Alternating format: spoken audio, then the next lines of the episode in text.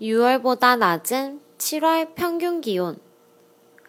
올해 사상 처음으로 7월의 평균 기온이 6월보다 낮은 역전 현상이 나타났다.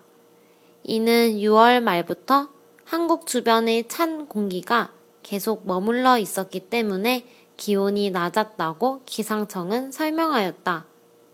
더불어 기온이 높은 공기가 기존의 찬 공기와 만남에 따라 집중호우와 긴 장마철이 계속되었다고 한다.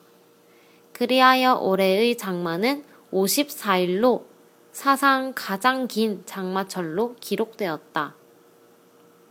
韩语资讯尽在韩知。